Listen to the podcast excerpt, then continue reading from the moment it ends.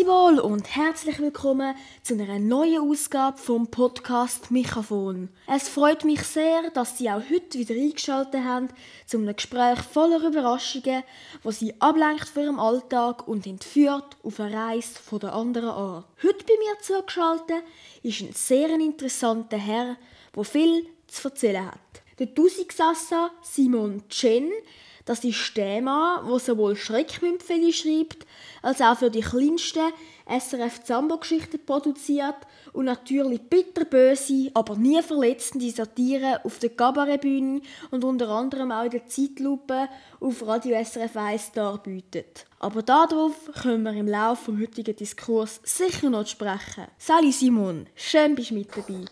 Hoi Micha.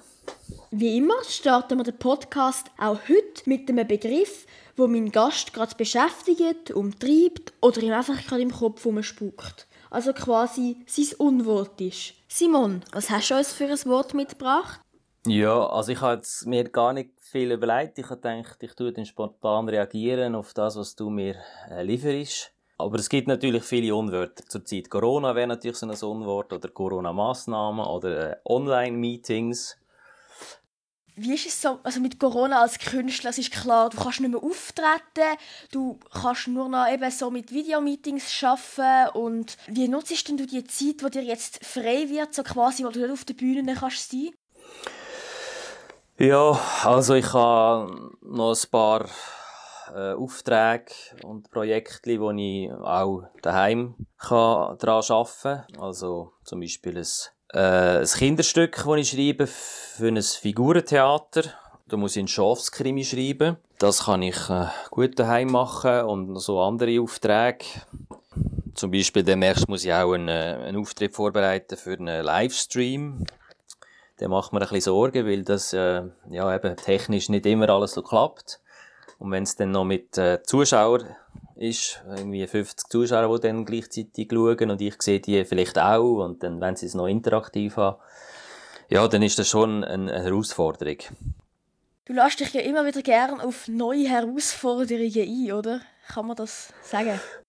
Ja, grundsätzlich schon. Ja, aber sagen wir, die Herausforderung Technik und Livestream ist jetzt nicht eine Herausforderung, die mich so reizt an sich. Die macht mir eher ein bisschen Angst. Und es ist halt kein, es ist halt immer kein Ersatz für ein, für ein richtiges Publikum, oder? Hast du denn jetzt auch konkrete Forderungen an die Politik? Weil wir sind jetzt ja immer noch im Shutdown. Klar, es sind Lockerungen gerade im Kulturbereich auch versprochen worden. Aber wünschst du dir denn etwas? Also wünschst du mehr Wertschätzung oder mehr Entschädigung? Natürlich wünsche ich mir äh, eine möglichst schnelle Wiedereröffnung von der Theater, dass ich wieder spielen kann, oder? Aber äh, was, was nützt ja nichts? Also ich meine, der Bundesrat macht eh, was er für sinnvoll haltet. Also nein, äh, Entschädigung, das ist okay. Ja, ich wollte einfach wieder spielen, oder? Ist klar. Also hast du jetzt die Online-Sachen, wie wir jetzt da sind, oder ähm, ja, halt das eher improvisierte, hast du jetzt ein bisschen satt, nehme ich an. Ich meine, ich habe online auch fast noch nichts gemacht. Der Podcast jetzt ist jetzt, äh, ist jetzt die grösste Sache, die ich bis jetzt mache, so live äh, übers Netz. Äh, und ich hoffe, dass es nicht, äh, dass ich mich nicht muss daran gewöhnen, dass das nicht irgendwie Zukunft von der Showbranche wird. Aber ich, ich, ich glaube es nicht. Aber ich, ich habe sonst auch online, also so, so videomäßig oder so YouTube-mäßig, habe ich ein bisschen etwas gemacht in den letzten zwölf Monaten, ein bisschen mehr als sonst. Aber da ich sowieso nicht auf Social Media bin, habe ich sowieso keine Fans, keine Community, die dann, da, wo dann das anschaut. Also, das ist eigentlich mehr eine Beschäftigungstherapie. Social Media ist gerade ein spannendes Stichwort. Du bist sehr, sehr offen, was deinen Inhalt anbelangt. Du machst eigentlich fast alles. Von Kinderhörspiel über Satire, über Schreckmümpfeli. Aber wenn man eben zum Beispiel auf deiner Homepage aufs Twitter-Icon drückt, dann kommt ein Film von Wellensittich, der zwitschert und sich gegenseitig füttert. Oder bei Instagram kommen Google-Suchergebnisse für hässliche Köpfe. Oder du hast auch einen Newsletter namens Stadt Facebook. Warum bist du dann gar nicht auf den sozialen Medien unterwegs und hast kein Smartphone, wo dich doch sonst für so vieles kannst begeistern Ja, ich habe mich einfach einmal entschieden, äh, nicht mitzumachen. Ich habe, ich habe das einfach immer ein bisschen doof gefunden, die Plattformen, wo sich da jeder kann tummeln und jeder Seich rauslassen. Und das ist für mich so eine, eine Parallelwelt wo eigentlich gar nichts zu tun hat mit der Realität. Ja, ich, ich habe es einfach immer ein bisschen blöd gefunden, dort mitzumachen. Und darum habe ich mich entschieden, nicht mitzumachen. Aber klar, zwischendrin oder jetzt gerade in der Corona-Zeit bereue ich es manchmal fast ein bisschen, dass ich einfach dort äh, nicht dabei bin, weil ich auch irgendwie auch ein bisschen den Anschluss verpasse. Ich weiß gar nicht so, was, was in dieser Welt, in dieser virtuellen Welt läuft. Und das ist eigentlich die grosse Frage auch. Ist, ist das jetzt die, die virtuelle Realität? Ist denn die, ist eben doch eine Realität? Weil praktisch alle sind ja auch dort drin und machen Sachen und tun sich austauschen, tun Sachen produzieren. Dann ist es wie auch eine Realität, wo ich jetzt halt nicht dabei bin. Und dann verpasse ich irgendwie auch etwas, ja. Äh, aber, ja, ich, ich, ich weiß es auch nicht. Ich, ich kann mich einfach nicht dafür entscheiden. Es ist so wie, der Zug ist wie, der Zug ist wie abgefahren. Mhm. Hast du nie gedacht, jetzt im ersten Lockdown oder so, ja komm, jetzt gehe ich gleich auf Twitter oder jetzt machen wir gleich ein Konto bei Instagram oder bei Facebook? Ja, es geht mir immer, geht mir immer wieder durch den Kopf. Aber äh, ich kann, mich, ich kann dann den Schritt gleich nicht machen. Ich habe, ich habe dann das Gefühl, ich, ich werde mir untreu. Wie kommst du denn zu deinen News? Ist es ganz klassisch Zeitung oder im E-Paper oder? Nein, E-Paper nicht. Ich lese äh, Zeitung selten. Ich habe keine Zeitung abonniert. Ich lese Zeitungen eigentlich hauptsächlich im Kaffee, aber die Kaffees haben ja zu. Ich tue Radio hören, viel, SRF 4 und, und, und das SF-Portal lese ich auch lesen und, und Infosperber. Das sind so eigentlich meine Informationsplattformen. Okay, wir haben gerade einen Ausschnitt von dir vorbereitet zu Medien. Den hast du gemacht damals, auch für den Infosperber zum fünfjährigen Jubiläum. Ich glaube, da hören wir gerade mal rein. Schlagzeilen sind der Schlagrahmen auf dem Blätterteigband. Was darunter, dahinter liegt, bleibt uns unbekannt. Wir haben keine Zeit, Vordergründiges zu hinterfragen. Was Fakten sind, was Interpretationen oder Meinungen, das ist manchmal schwer auseinanderzuhalten. Wir haben das Gefühl, auf dem Laufenden zu sein, werden aber an der Leine gehalten. Online. Denkst du wirklich, dass bei gewissen Zeitungen eine fette Schlagzeile mehr zählt als seriöser, fundierter Journalismus? Ja, das glaube ich schon, ja. Dass die, die grossen etablierten Zeitungen das machen oder auch mühen machen, eben aus, aus, äh, aus finanziellem Druck auch, ja das geht schon auf Kosten vom, vom eigentlich, von der eigentlichen Arbeit, vom Journalismus. Das glaube ich schon. Und äh, darum finde ich so eine Plattform wie Infosperber eben schon sehr gut, weil das sind, äh, die haben ja, die haben eben den Druck nicht, oder? Die können einfach, äh, die haben mehr Zeit zum Recherchieren. Es, es erwartet niemand von, etwas von ihnen, sie haben keinen Zeitdruck und darum äh, sind die Artikel einmal sehr aufschlussreich, weil sie einfach die äh, bekannten News, die man die man bekommt, äh, also ein bisschen äh, tun, äh, vertiefen, einordnen, so dass man ein, bisschen ein, ein besseres Gesamtbild bekommt. Ergänzt sich für dich als Selbstständige kein Nachteil, wenn du ganz ohne Smartphone lebst? Nein, das ist kein Nachteil, weil ich kenne es ja nicht anders. Also ich habe noch nie ein Smartphone gehabt und darum äh, habe ich das, was ich, was ich habe, oder? Also es fehlt mir nichts, nein. Kaffees sind, glaube für dich so ein bisschen wie so ein bisschen, nicht ein magischer Ort, aber so etwas, wo du dich kreativ recht gut kannst entfalten. Was haben Kaffees denn für dich für einen Charme? Also ich arbeite ja sonst einfach meistens daheim, oder? Also Homeoffice ist für mich der Normalfall und das Kaffee ist für mich einfach auch eine Abwechslung, einfach ein Ortswechsel, dass ich, oder wie ein, es ist ein bisschen wie ein, äh, ein Büro, ein externes Büro. Da gehe ich äh, regelmäßig, wenn die Kaffees offen haben, gehe ich nicht, nicht, nicht jeden Tag, aber mehrmals pro Woche gehe ich äh, ein, zwei Stunden in einen Kaffee arbeiten, weil ich, ich, ich arbeite eigentlich besser in einem Kaffee, weil ich extra dorthin gehe, zum zu arbeiten und dann fühle ich mich so ein bisschen, es ist wie so, äh, dass ich mich kontrolliert fühle von den anderen Gästen, ob ich arbeite. Das ist so ein bisschen, ja, ich gehe dann arbeiten, wie einer, der arbeiten und dann kann ich fast besser arbeiten als daheim. Daheim bin ich, bin ich abgelenkter, komischerweise obwohl ich äh, in meinem stillen Kämmerli bin. Aber äh, daheim, ich weiß nicht, äh, bin ich, schweife meine Gedanken eher ab. Darum ist, ist es einfach auch eine schöne Abwechslung. Auch draussen sein, jetzt kommt dann der Frühling wieder und dann sitze ich viel einfach draussen im Kaffee, das ist äh, sehr schön. Habe ich schon ganz kurz angetönt, du bist sehr breit aufgestellt und machst alles von A wie analytische Satire bis Z wie zeitaufwendige Kinderhörspiele. Wie bringst du das alles zusammen? Wie bringst du das alles unter einen Hut? Also ich habe einfach Lust, ich habe, ich habe einfach ein, ja, ein, breites Interesse und ich habe Lust auf verschiedene Formen und auf verschiedene Zielgruppen. Und ja, das, äh, wenn man Lust drauf hat, dann ist es kein Problem, oder?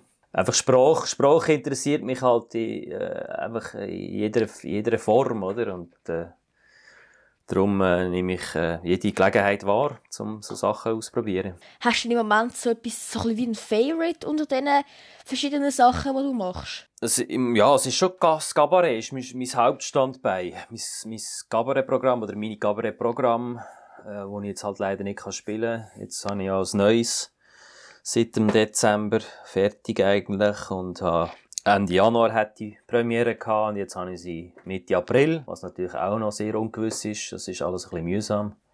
Aber im Prinzip ist es schon das Cabaret, wo, wo mich am meisten beschäftigt. Ja, und, und am, es ist eigentlich am dankbarsten, wenn ich einen ganzen Abend kann, mit meinen eigenen Sachen kann vor Publikum auftreten ja. Genau, du hast ähm, jetzt gerade dein neue Programm angesprochen. Bald fängst du an, das zu spielen. Das heißt außerordentliche Lage. Also am 17. April, wie du schon erwähnt hast, hat es Premiere im Schwagertheater in Olten. Eigentlich wäre ja eben die Premiere schon im Januar gewesen, aber aus uns allen bekannten Gründen ist es halt nicht möglich gewesen. Wie gehst du mit dieser Ungewissheit um? Zu wissen, findet es jetzt statt, findet es jetzt nicht statt, müssen wir wieder verschieben?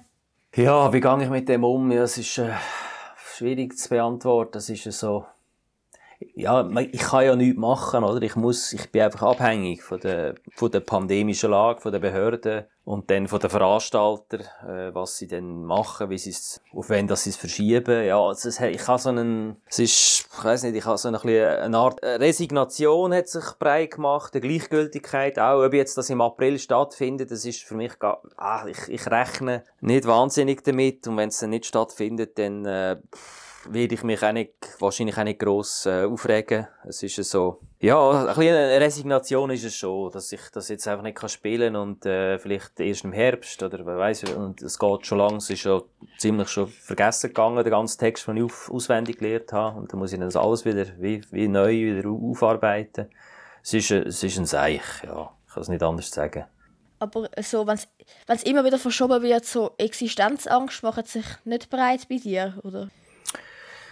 Ja, sagen wir, mittelfristig nicht. Also ich komme ja Entschädigungen über. Ich habe noch habe ein etwas auf der Seite, aber wenn das äh, noch weiter so weitergeht, dann, ja, irgendwann mache ich mir dann schon Sorgen, weil ich, ich habe auch ein bisschen Angst, dass die Veranstalter, äh, dass sie auch nicht, äh, auch nichts Neues buchen, sondern sie müssen ja dann ganz viel noch nachholen, erstens, und dann tun sie dann vielleicht, äh, nur noch ganz sichere Künstler äh, buchen, wo, wo die Hütten voll machen, oder? Und ich gehöre jetzt nicht zu den ersten Garten von den Kabarettisten, die äh, ausverkaufte Häuser äh, generieren. Und darum habe ich ein Angst, dass ich dann so ein bisschen, vielleicht ein bisschen auf der Strecke bleibe, ja. Längerfristig, ja. Aber das ist jetzt pessimistisch, aber so, so Gedanken habe ich schon manchmal. Wie gehst du denn mit so Gedanken um? Weil wenn man da zu lange studiert, kann einem das ja recht fertig machen. Ja, es macht mich auch manchmal fertig, ja. Also ich probiere es halt, ich probiere möglichst äh, wenig daran zu denken und einfach äh, von Tag zu Tag zu leben und äh, das, äh, das zu machen, was ich halt kann machen. Und äh, ja, hoffe, dass es äh, bald vorbei ist, die ganze Krise. Ja, ich, ich habe da nicht so eine klare Strategie. Ich gehöre auch nicht zu denen, die sagen, ja, ich muss äh, das, das Positive sehen und ich, das ist eine Chance und so, das, das schaffe ich nicht, das kann ich nicht. Ich finde es einfach ein Seich. ja gut, das ist verständlich, ja. Dieses neue Programm heißt ja auch außerordentliche Lage. Man würde ja automatisch das tolle, omnipräsente Virus erwarten, aber in dem Fall ist es ja selbst genau nicht. Kannst du ganz kurz für unsere Hörerinnen und Hörer zusammenfassen, um was es geht im Programm? Also es geht ums Klima, um den Klimawandel, also auch ein sehr aktuelles Thema. Aber das Ganze ist aufgezogen, ähm, wie, wie eigentlich die aktuelle Corona-Krise. Also es, äh, es hat fünf äh, Medienkonferenzen in dem Stück, wo ich äh, einen Bundesrat spiele, ein bekannter Bundesrat und auch der Herr Koch, wo in meinem Stück Köchli heißt. Äh, die spielen eine wichtige Rolle. Also es geht aber ums Klima, aber es ist halt so aufgebaut wie, wie die jetzige Krise mit mit den mit der besonderen Lage und außerordentlichen Lage und Maßnahmen, die ergriffen werden. Also es geht einfach darum, um die Frage, wie wäre es, wenn auch Klimakrise, wo ja objektiv gesehen eigentlich viel schlimmer ist als Corona, wie wäre es, wenn auch die mit so heftigen Maßnahmen wird bekämpft werden? Ist das möglich und wie, wie, wie wo, woher würde das führen? Also möchtest eigentlich aufzeigen, dass weil der Klimawandel viel schlimmer ist als das Covid, dass man dann auch müsste viel drastischere Maßnahmen treffen, um den Emissionsausstoß einzudämmen. Weil bei Corona sieht man die Folgen einfach gerade und kommt täglich irgendwelche Zahlen um die knallt über mit den Infizierten und Toten und R-Wert und was weiß ich. Und beim Klimawandel ist das einfach nicht so offensichtlich im Moment. Genau, ja, das, genau, das ist es. Und in meinem Stück tue ich die ganze Klimaentwicklung natürlich sehr drastisch zuspitzen. Das, äh, das Stück spielt etwa so in, ungefähr in, in zehn Jahren. Und dort wäre es schon total schlimm mit Bergstürzen und, äh, und wahnsinnige Hitze auch in der Schweiz und auch Tod, äh, Todesfallzahlen, wo, wo steigen wegen Erdrutsch und Klimaereignis. Und ja, das spiele ich so durch, wie wenn es, wenn es auch so schlimm wäre wie jetzt äh, Corona und was, wie, wie das Volk darauf reagiert, was es auch für äh, Folgen hat ähm, in Bezug auf, auf Digitalisierung, weil ich, habe dann noch so einen, äh, einen Strang drin, wo, wo Digitalisierung sozusagen die Rettung soll sein vom Ganzen und äh, ja, ich wollte nicht zu viel verraten. Aber es ist, äh, es, ja, es, es, es spitzt sich sehr zu, das Stück. Es ist eigentlich eine Dystopie. Es ist das Klima etwas, das dich schon immer beschäftigt hat und nachher plötzlich ist zum Glück in Anführungszeichen, in fetten Anführungszeichen, Corona gekommen, wo dir wie so den Aufhänger geboten hat für das? Oder wie äh, ist das gekommen, dass du die zwei Sachen miteinander verbunden hast? Ja, also ich habe vor einem, äh, ziemlich genau vor einem Jahr habe ich angefangen, das Stück zu schreiben und dann habe ich ja, nein, da habe ich noch nicht sofort mich auf das Thema Klima ähm, gestürzt. Ich weiß jetzt schon gar nicht mehr genau, wie, wenn ich mich ja, irgendwann habe ich mich halt äh, entschieden für das Thema, weil das natürlich immer aktuell ist, oder? Und dann äh, habe ich aber noch einen anderen Ansatz gehabt, andere Figuren im Stück und dann habe ich dann plötzlich die Idee gehabt, dass ich eigentlich könnte, äh, eben die, die Corona-Analogie machen und, und eben auch mit diesen zwei Politikern und mit diesen Medienkonferenzen. Also, weil mich natürlich die Corona-Krise sehr beschäftigt hat und da habe ich gefunden, das ist eigentlich ein guter Kniff, dass ich die zwei Sachen zusammenbringe. Ja, also es ist wie ein, wie ein Gleichnis, oder? Würdest du sagen, dass du privat klimabewusst oder ökologisch lebst oder engagierst dich auch gegen irgendwo? Ja, ich bezeichne mich jetzt nicht als Klimaaktivist. Für das bin ich auch zu alt. Nein, ich, ich, war, ich bin auch äh, an Klimademos gewesen. Also ich finde das eigentlich schon sehr toll, was, was die Jugend aufgestellt hat in den letzten paar Jahren mit diesen Klimastreiks, wo ja tatsächlich doch etwas gebracht haben obwohl ich im Stück verneine ich das eigentlich, dass, äh, dass Greta und so effektiv etwas gebracht haben. Darum muss man mit ganz starken Massnahmen einfahren und so weiter. Aber eigentlich, meine Meinung ist schon, dass, dass die doch äh, Politik zum, zum Handeln gebracht hat. Viele, viele Regierungen, die ja jetzt doch Massnahmen ergreifen, ob sie dann etwas bringen oder ob sie äh, genug wirksam ist, ist dann eine andere Frage, oder? Mit diesen Netto-Null-Ziel 2030 oder 2015. Es ist, ja, es ist wahrscheinlich alles ein bisschen spät, aber ja, jedenfalls, ja, ich verfolge das natürlich und in meinem persönlichen, individuellen Leben schaue ich schon drauf, schon, schon immer, dass, äh, dass ich nicht zu viel Emissionen ausstoßen. Also ich tue schon relativ äh, ökologisch äh, leben und einkaufen. Du hast jetzt gerade die Klimademos, die Fridays for Future Demos angesprochen. Wie würdest du reagieren oder würdest du unterstützen, wenn deine zwei Mädchen, deine zwei Töchter, gut, die sind jetzt vielleicht noch ein bisschen jung, aber wenn die auch würden dort mitlaufen und dafür Schule schwänzen? Also sie haben das auch schon gemacht. Also die ältere Tochter ist jetzt 13 die ist letztes Jahr ist sie an einer Demo gewesen. Ich bin jetzt nicht mehr ganz sicher, ob sie geschwänzt hat. Nein, sie, sie haben, sie haben, glaube sie schon während der Schulzeit gewesen, aber sie haben gerade die Erlaubnis von der Lehrerin. Also sie ist gerade demonstrieren, ja. Ja, nein, das würde ich auf jeden Fall unter, also ja, ich meine, klar, wenn sie jetzt würde jeden zwei Freitag äh, schwänzen, hm, ja, fände ich wahrscheinlich nicht so gut, aber ich, ich, lasse mal drauf, drauf abkommen, wie, sie, wie sich das entwickelt und ob es überhaupt noch, das ist eine Frage, gibt es überhaupt noch, ähm, gibt es überhaupt noch äh, Demos in der nächsten Zeit, oder? Mit, mit, der, mit Corona, oder? Das traut sich ja vielleicht auch niemand mehr. Man, man, man wird es sehen. Du mit deinem Programm, was möchtest du jetzt konkret beim Publikum, das das schauen erreichen? Oder anders gefragt, was ist die Kernaussage von außerordentlichen Lage? Meine Stücke, die sind ja, zeichnet, das zeichnet sich ja auch dort, dort aus, dass ich ja nicht, nicht immer eine klar, klare Richtung vorgebe, sondern ich tue ja Sachen, The Thematiken äh, ähm, aufzeigen, auf beiden Seiten, also Pro und Contra. Also, ich meine, jetzt bei Corona gibt es massnahmenkritische Leute und äh, Leute, die finden, Massnahmen sie gehen viel zu wenig weit. Und so ist es bei den Klimamaßnahmen, die ich in dem Stück schildere, auch, oder? Es hat jetzt eine, auch so eine Art Verschwörungstheoretiker, ist eine Figur, wo das alles, äh, zum Kotzen findet, weil, weil eben das Volk leidet darunter, das Volk kann nichts mehr sagen, oder? Und, äh, ja, ich persönlich finde schon, dass man jetzt in Sachen Klima müsste stärkere Massnahmen ähm, ergreifen, auch über letztlich auch über Gesetze. Ähm, aber das finden natürlich nicht alle so. Also ich glaube, alle, es gibt alle, alle werden sich irgendwie wiedererkennen in dem Stück mit, mit ihren Meinungen, die sie halt haben.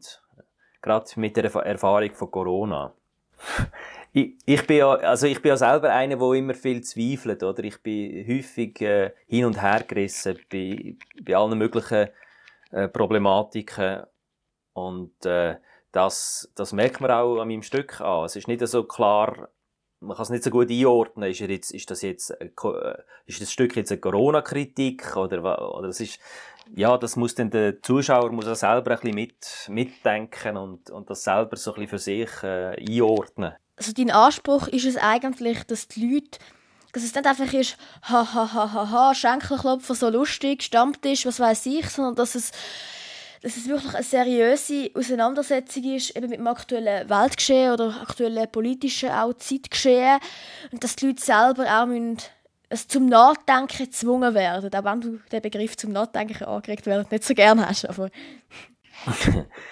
Also es ist, ich wollte natürlich schon komisch sein, lustig. Äh, Humor ist, äh, ist, ist, ist wichtig, ist das Transportmittel eigentlich, aber letztlich ist es kein, mache ich keine viel, viel gut äh, Comedy, sondern man muss wirklich auch, ja, man muss mit überlegen und es ist manchmal zum Teil sicher auch ein bisschen irritierend oder verstörend, äh, was ich, was ich da auf der Bühne biete oder was ich, was ich sage in den verschiedenen Figuren. Du hast ähm, mal den Satz gesagt, eben da auch zu der Bühne, du, du möchtest gefallen, aber nicht gefällig sein. Also da im Stadtanzeiger Olten. Kannst du diesen Satz ein bisschen neuer erläutern für unsere Hörerinnen und Hörer? Gefallen, es wird ja jeder gefallen, oder? Also, ob jetzt privat oder als, äh, in der Arbeit, jeder will irgendwie gut ankommen, er will gute Arbeit abliefern, dass die Leute der Chef oder so Freude hat oder eben das Publikum klatscht und lacht. Und das Lachen, spezielles Lachen, ist natürlich sehr, sehr dankbare Rückmeldung vom Publikum. Da weiss man, ja, äh, das Publikum ist dabei. Also das wollte ich natürlich. Ich, ich, genieße es sehr, wenn die Leute lachen, aber eben, ich mache es nicht um jeden Preis. Also ich, ich könnte, eben, ich könnte äh, irgendwie Schenkelklopf-Humor schreiben, aber das wäre mit, das würde meinen Ansprüchen nicht genügen. Also es muss einfach eine gute Mischung sein zwischen Humor, so dass die Leute Freude haben und einen schönen Abend haben, aber eben auch so ein bisschen, ähm, sie konfrontieren mit, mit gewissen, mit ihren eigenen Zweifeln auch, die ich ihnen vielleicht vorspiegle. Also mit Vorurteilen. Also ich tue, ich will nicht Zuschauer, ähm, in ihrer, in ihrer Meinung bestätigen. Also, sondern eher das Gegenteil. Also ich quasi, äh, ich bin nicht einfach so nur der, der linke Künstler, der gegen die SVP wettert und so, sondern ich tu dann auch mal gegen die Linken etwas sagen oder so, oder gegen die Zuschauer selber. Also die Zuschauer sollen ruhig ein bisschen, ein bisschen ähm, auch. Ja. also du möchtest wie nicht mit dem Mahnfinger kommen, sondern du möchtest, dass die Leute halt sich selber hinterfragen und eben, also, das schon ist es auch nicht, wenn es jetzt vielleicht, je nachdem, die Zuschauerinnen und Zuschauer ein bisschen unangenehm finden, aber du hast ja auch schon Satz gesagt, wie die Zuschauer sind simpel gestrickt. Ich meine jetzt nicht sie speziell, sondern alle. Also, du möchtest, dass die Leute nicht, wie, wie, wie man aus einem ich sage jetzt mal, wenn irgend so ein Verschwörungstheoretiker oder eine Verschwörungstheoretikerin würde jetzt äh, eine Veranstaltung geben, dann erzählt dir ja immer die Wahrheit und wie es ist. Aber deine Absicht oder deine Intention ist es ja genau eben, dass die Leute sich ihre eigene Wahrheit müssen überlegen und dass sie sich selber darin immer wieder hinterfragen müssen, oder? Ja, das hast du gut zusammengefasst. ja. In dem Fall hören wir jetzt aus dem Programm, das wir vorher schon angesprochen haben, außerordentliche Lage. Jetzt ein Ausschnitt, das muss man vielleicht noch kurz einleiten. Ich habe hier ein recht exklusives Müsterli, wo ähm, der Simon Chen als CO2-Delegierte Daniel Köchli von einem Herrn, der unserem Magistrat Berse recht ähnelt, beten wird, über die aktuelle Klimalage zu informieren. Aber hören Sie doch am gescheitsten selber. Viel wichtiger ist es, die Abstandsregeln einzuhalten. Bitte kommen Sie gefährlichen Gewässern nicht zu nahe. Die derzeitige Hitzewelle, meine Damen und Herren, es ist schon die zweite in diesem Jahr, ist nicht vergleichbar mit der normalen saisonalen Hitzewelle. Was man sicher sagen kann, die Ursache für diese enorme Hitze liegt ganz klar in den hohen Temperaturen.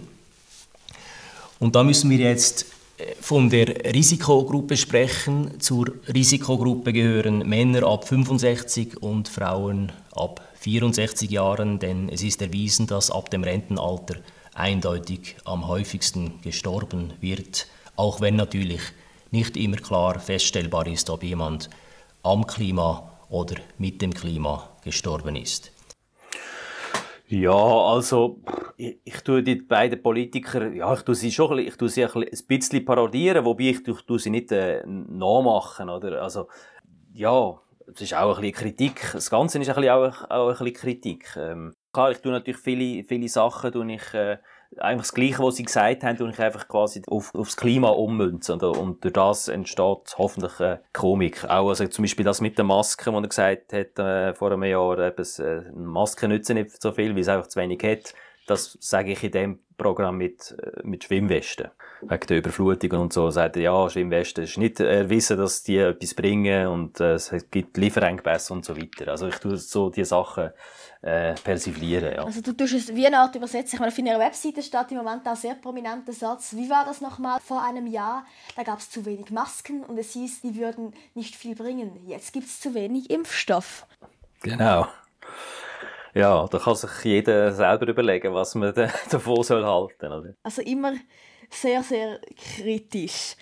Und kritisch bist du ja auch in deinen Zeitlupen, wo du ein paar Mal im Jahr am Samstagmittag am 1 für SRF 1 schreibst. Ich habe auch einen kleinen Ausschnitt vorbereitet aus der Zeitlupe Homosexuelles Missverständnis von 2015. Und ich glaube, wir hören einfach mal rein, wie das alles tönt.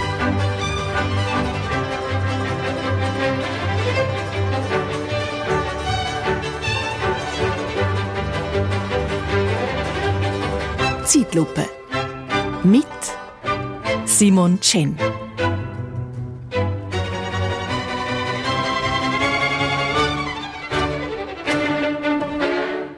Konsequent sein und eine klare Linie haben, das ist eine gute Sache. Aufrecht, unbeugsam und seinen Prinzipien treu, das sind Merkmale von Helden. Gerade wenn es um Glauben geht, ist eine klare Haltung wichtig, weil im Glauben ist bekanntlich nichts sicher. Darum heisst es ja Glauben. Der Churer Bischof Vitus Wunder ist so ein Held. Er hat sich wieder mal gegen die Homosexualität ausgesprochen.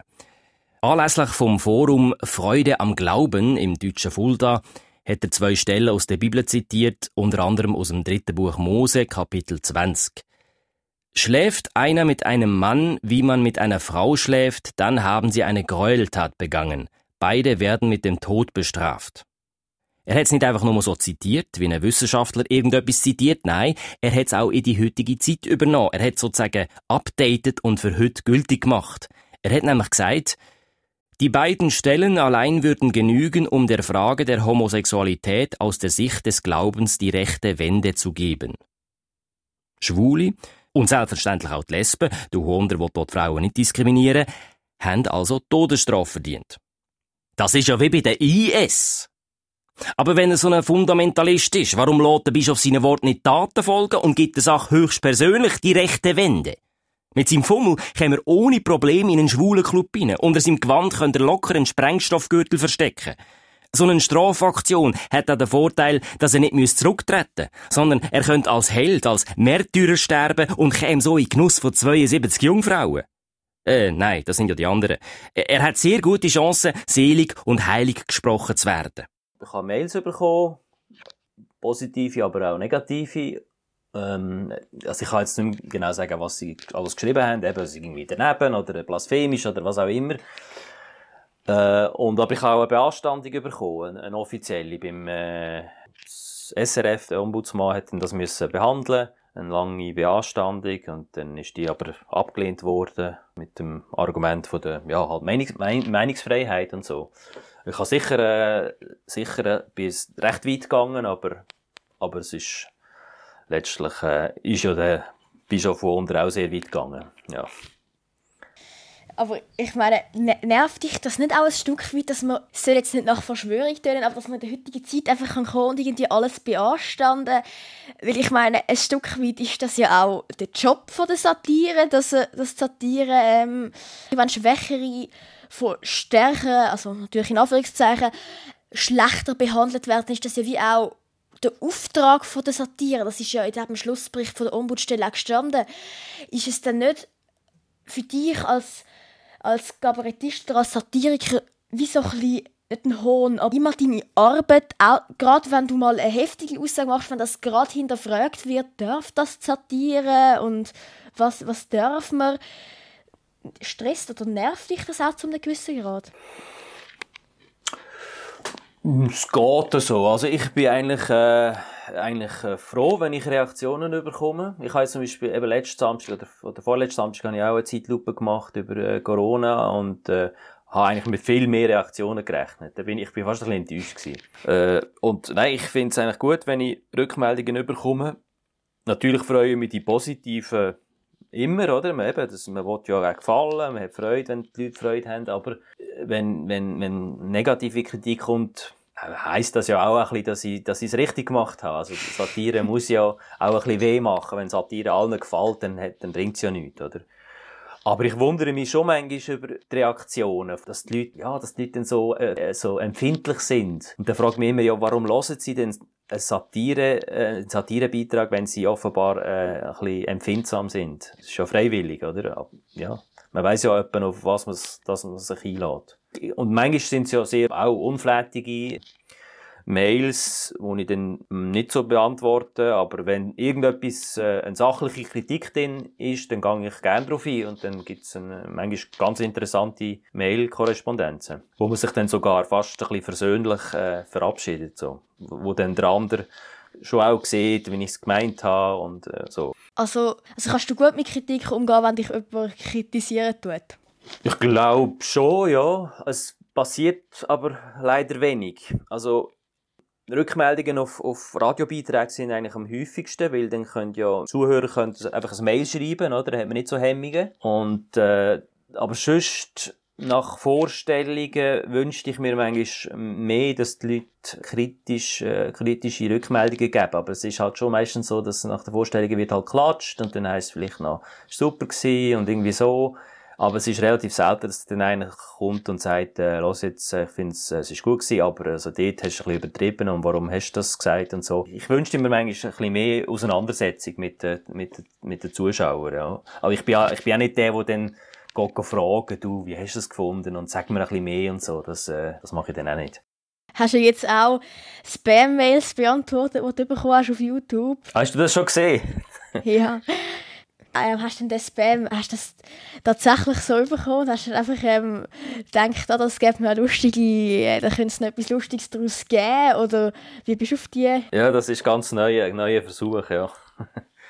Ja, also ich sammle schon seit Jahren äh, spezielle Spam-Mails, weil ich äh, die Vorstellung habe, dass ich mal etwas, irgendeinen Abend mache mit, so, mit Spam-Mails beantworten, aber dann auf der Bühne mit, mit irgendwie PowerPoint und so. Und jetzt habe ich kurz die Idee gehabt, ich könnte eigentlich das so direkt online machen, also, also mit, mit, mit Filmen, mit der Bildschirmaufnahme, Aufnahmefunktion. Habe ich das äh, letzte Woche mal ausprobiert.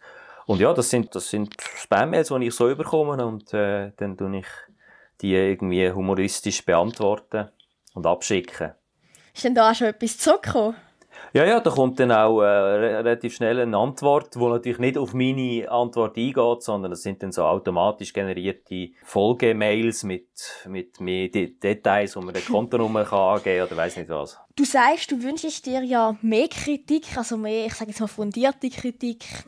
Logisch, nicht einfach irgendwelches Bashing. Aber von dir selber, also du bist ja eben, du bist ein Sprachvirtuos, ich Sprachtänzer, hast du schon gesagt, machst bitterböse Satire am Limit und auf der Bühne gehst auch gern bis zum Äußersten. Aber von dir selber gibt es noch sehr wenige Interviews zum Schauen oder Hören.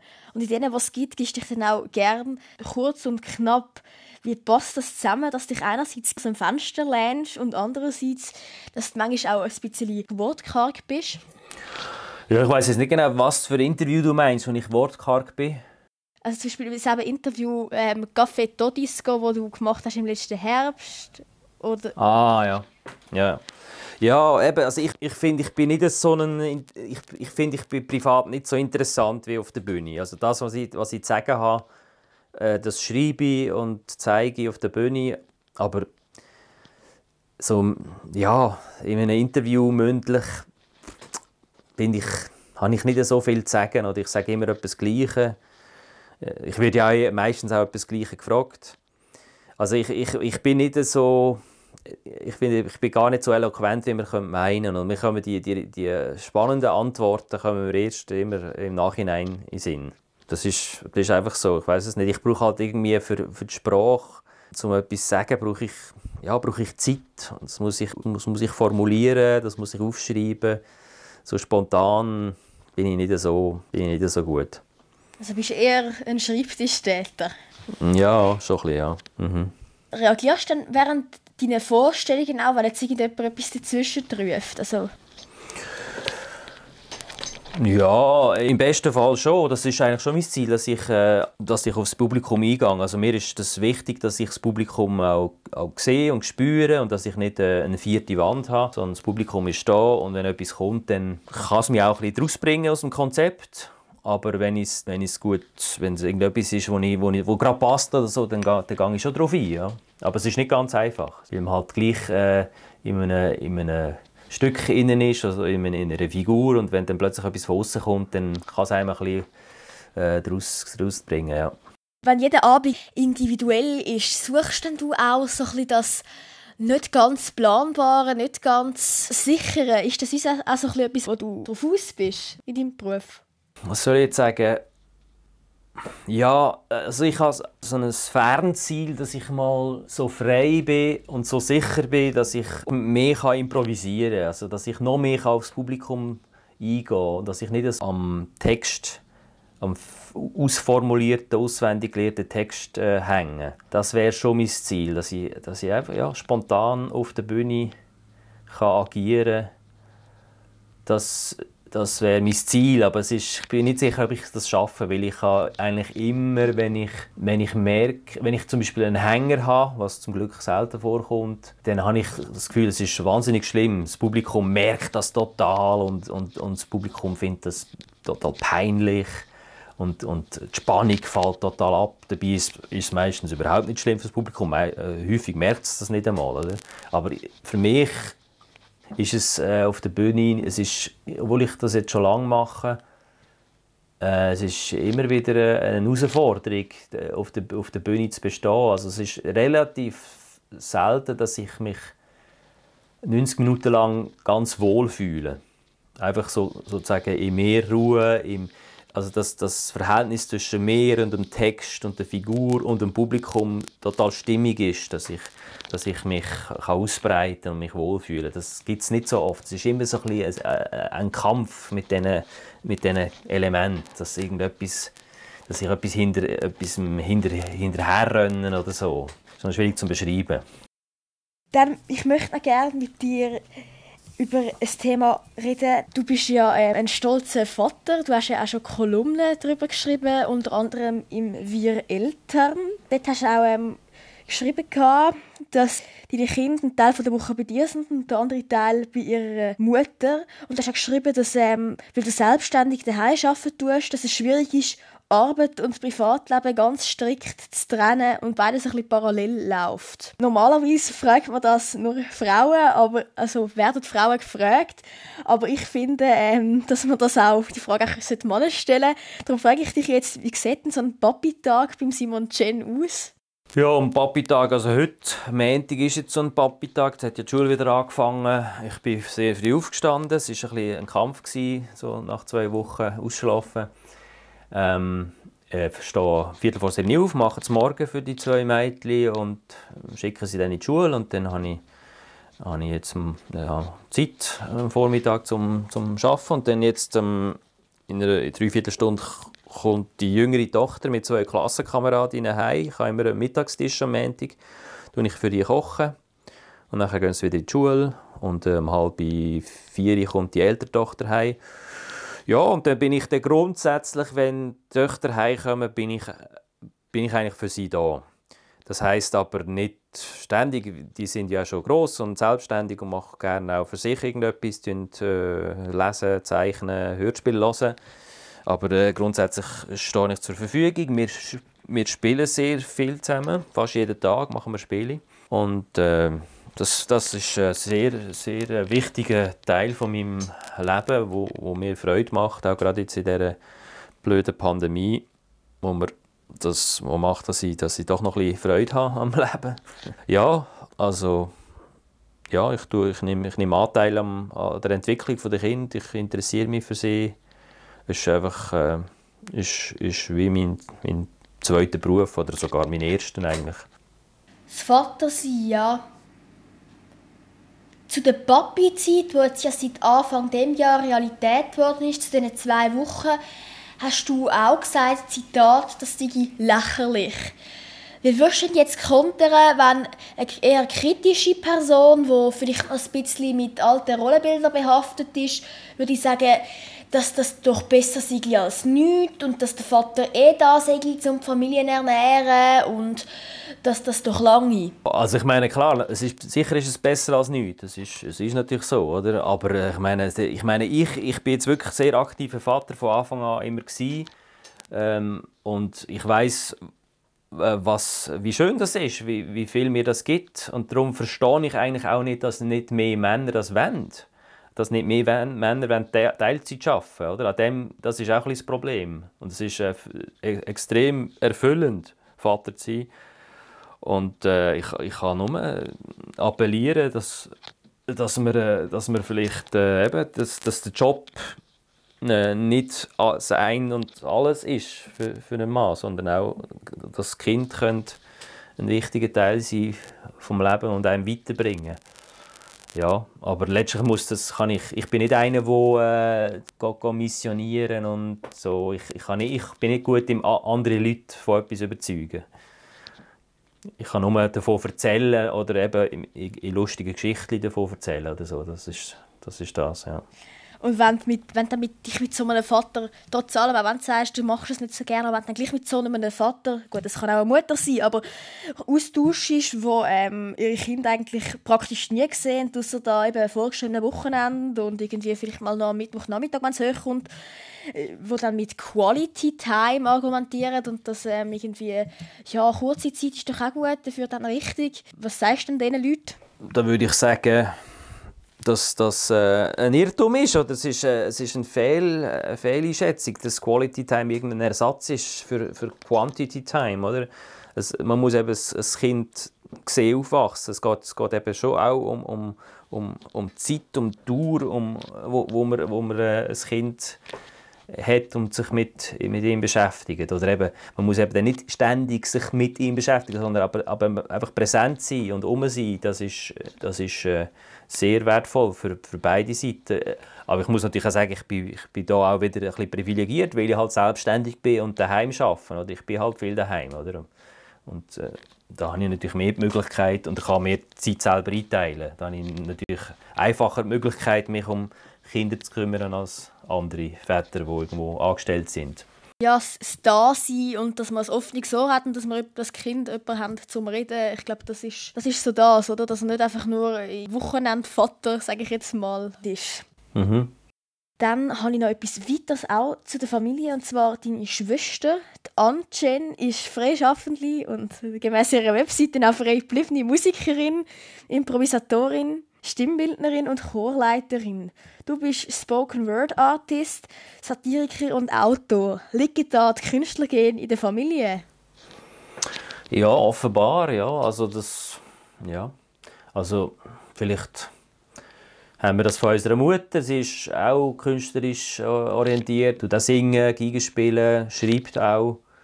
Wobei sie das nie beruflich gemacht hat. Aber wahrscheinlich hat sie uns das schon ein bisschen in die Wiege mitgegeben, ja. Mein Vater, der schon lange nicht mehr lebt, der hat eine Affinität für Musik, aber nur passiv. Viel Musik gehört. Ja, ja, das ist wahrscheinlich so ein, bisschen ein gemeinsamer Genpool, wo wir da künstlerisch äh, sind worden, ja. Gut, dann würde ich noch mal gerne ein bisschen zurückblenden in deinem Leben. Nämlich ähm, recht am Anfang. Du bist 1972 gemäß deiner Webseite als Sohn in Fribourg geboren. Und nachher bist du dann auch aufgewachsen halt in Fribourg. Nachher hast bist du aufs Gimmi gegangen in Fribourg und dort, was denkst du, was bist du für ein Schüler gewesen? Also wenn ich jetzt das Telefon würde nehmen und deinen Lehrer vom Gimmi dort anrufen und sie nach Simon Chen würde fragen, was würden sie sagen? Wie, wie bist du in Erinnerung geblieben? Das ist eine gute Frage. Also, also ich, puh, wüsste ich jetzt, wüsste ich jetzt echt nicht. Mein Erinnerungsvermögen ist nicht so gut. Also ich, ich weiß gar nicht mehr so, wie das war. Ist jetzt auch schon, äh, wie lange ist das jetzt her? 1992 habe ich Matura gemacht. Ich bin sicher ein guter Schüler gewesen, also von den Noten her. Es ist mir äh, alles relativ leicht gefallen. Schwierig. Ich bin nicht, nicht sonderlich rebellisch, aber auch nicht sonderlich brav gewesen. Bist du auch schon so sprachaffin gewesen? Also hast bist du schon nicht der Klassenclown, aber bist du damals im Gimmi auch schon der gewesen, wo äh, die tiefgründigen politischen Witze gemacht hat? Mm, ja, politische Witze noch nicht so, aber ich habe mich schon auch mit, mit so politischen Themen auseinandergesetzt. Also ich weiß noch, im zweiten Gimmi oder so ist es gewesen. Die, die Armeeabschaffungsinitiative gewesen wann war das, 19 oder irgendwie so irgendeine Vorlage und dort habe ich mal einen Aufsatz darüber geschrieben. Oder auch in der Schülerzeitung habe ich irgendwann mal etwas über äh, einen kleinen Text über, über, über, über die Menschheit, die sich selber abschafft oder die sich selber zerstört durch, durch die Umweltzerstörung und so weiter. Habe ich, auch, also so, ich, bin schon, ich, ich habe mich auseinandergesetzt mit, mit den Problematiken, die es, die es dann schon gegeben hat. Ja. Und jetzt sprachspielerisch bin ich glaube dann schon unterwegs gewesen, dass ich halt äh, immer wieder mal ein, ein, ein, ein Wortspiel habe gebracht, mündlich einfach spontan. Noch, das so Zeug habe ich noch nicht aufgeschrieben. Schon dann war mein Gehirn so ausgerichtet gewesen, dass, dass, es, äh, dass ich halt einfach Wörter und Sätze auseinandernehmen oder andere Bedeutungen drin sehe und sie verdrehen und so weiter. Das hat dann schon angefangen. Das ist natürlich sehr interessant zum Hören, auch Militär ist eigentlich gerade ein gutes Stichwort, weil auf deinem Lebenspfad bist du natürlich vorangeschritten und du schreibst auf deiner Homepage, du hättest dann die Uni und die RS aus Gewissensgründen abgebrochen. Jetzt würde mich natürlich brennend interessieren, was da mit dieser Uni war, dass du das nicht fertig gemacht hast. Weil ich meine, wirklich am Wissen wird es ja kaum gemangelt haben. Hast einfach die falschen Fächer gewählt? Dass ich die, Uni aus Wissensgründen abgebrochen habe, ist natürlich ein bisschen eine, eine sprachliche Überspitzung. Aber es war schon so, gewesen, dass es einfach äh, für mich gar nichts war. Ich, weiss noch, ich habe zu Bern studieren und dann habe ich nach der ersten Vorlesung Theaterwissenschaften, Theatergeschichte, bin ich im Park, äh, im Park auf einem Bänkchen gehockt und habe gekühlt, weil ich habe, ich habe gesehen, es ist nichts, es ist eine Fehlentscheidung. Also ich habe schon gedacht, dass es vielleicht nicht das Richtige ist, aber ich habe wirklich gesehen, das ist einfach, äh, einfach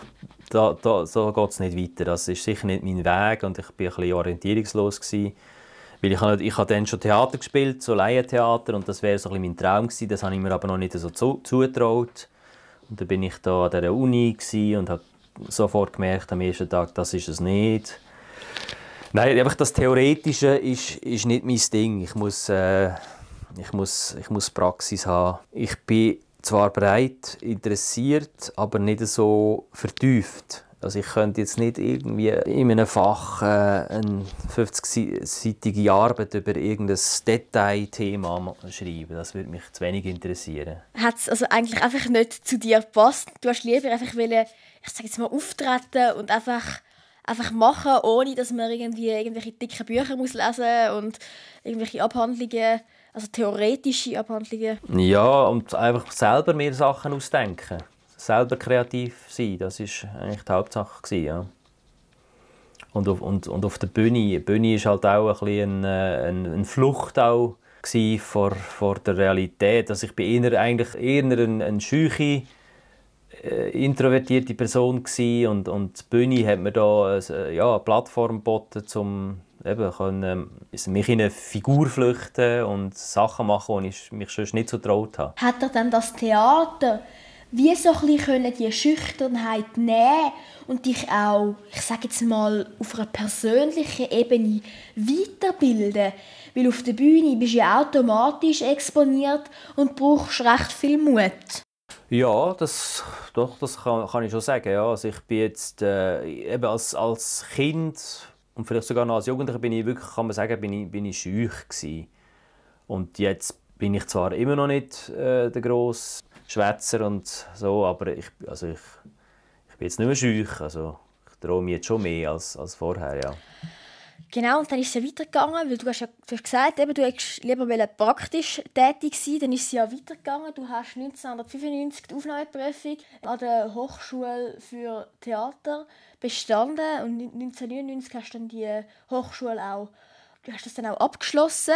Und ähm, wie hat dich das prägt? Wie wirkt sich das, die Ausbildung, die du damals gemacht hast, auf dein heutige Bühne da sein als Kabarettist aus? Mir sagen immer wieder Leute, äh, man sieht, dass du Schauspieler bist, dass du Schauspielausbildung hast. Und mir ist es gar nicht so bewusst. Ich, ich mache einfach auf der Bühne, ich, ja, ich, ich, ich spiele einfach die Figuren, ohne die, dass ich sie im, im Detail probt habe. Also ich, ich gehe immer vom Text aus. Also.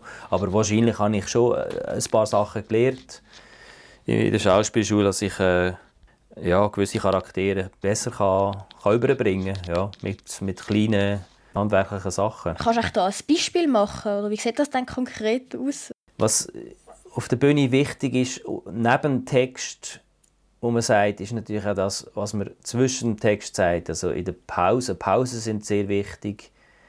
Äh, Gesten, Blick und das ist schon auch etwas, was ich, ja, was ich in der Schauspielerei auch gelernt habe. Oder? Dass äh, der ganze Körper eben Botschaft ist und nicht nur das, was aus dem Maul rauskommt. Mhm.